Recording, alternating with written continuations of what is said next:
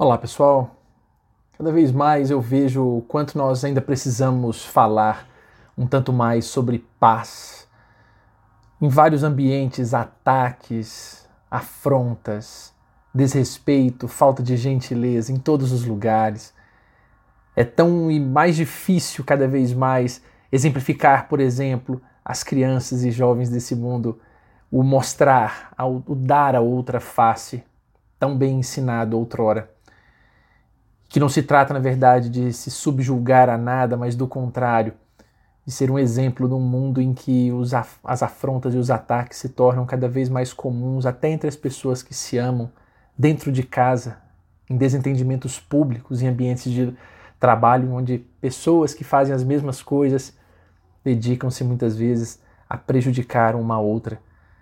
Dizia o famoso brocardo latino, né?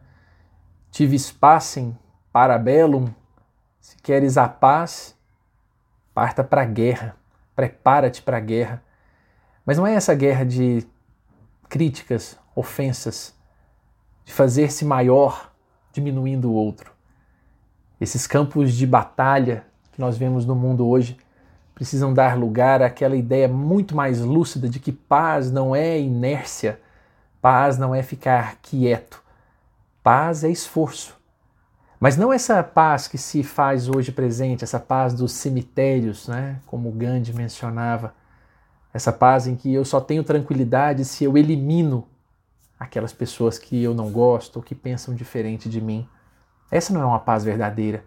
Porque paz de verdade é aquela que nós testamos quando estamos envolvidos num ambiente difícil. E não eliminando tudo que está ao nosso redor que nos desagrada, ou as pessoas ou as coisas, para que nós então possamos dizer que temos paz. No final das contas, trata-se de um exercício contínuo de autoconhecimento, de observar de verdade os seus limites e de perceber que no final das contas, parando para pensar, ser paz, ter paz, viver paz, o ser humano está carente. E em meio a essa humanidade doente, Luther King, Gandhi, Cristo, homens da paz como nunca foi visto.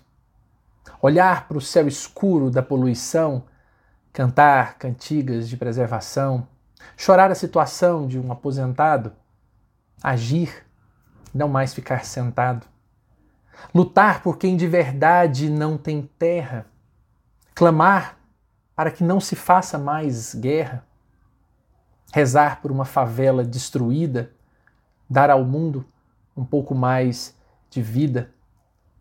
É ter ouvidos de ouvir, trombetas de união e assim fazer o povo sentir, promovendo com um sorriso a sua evolução.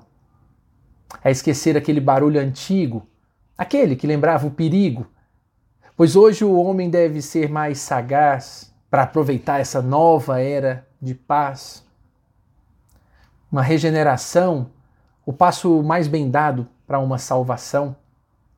Essa paz, paz interior, paz, o sentimento bonito, vivaz, que vai nos levar a evangelizar o mundo. Esse é o papel do homem ativo, que transpõe o submundo e ama a todo e qualquer ser vivo.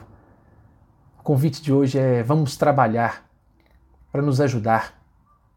E que a paz torne-se essa realidade que tanto se almeja e que assim seja.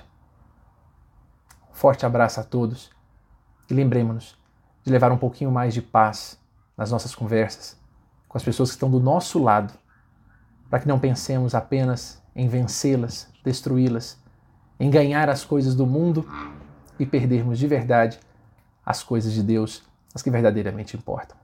Um abraço a todos muita paz.